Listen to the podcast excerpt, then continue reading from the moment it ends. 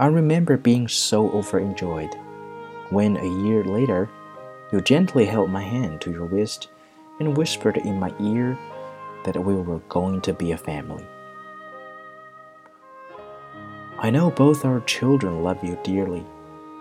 They are outside the door now, waiting. Do you remember how I panicked like a madman when Jonathan was born?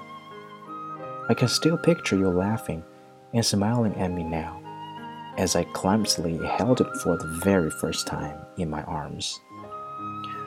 I watched as your laughter faded into tears as I started at them and cried my own tears of joy. Sarah and Tom arrived this morning with little Tessie.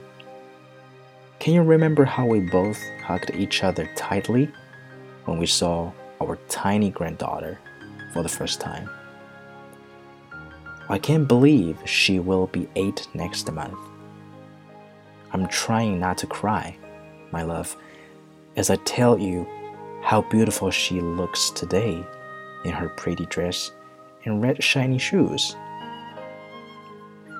She reminds me so much of you that first day we met.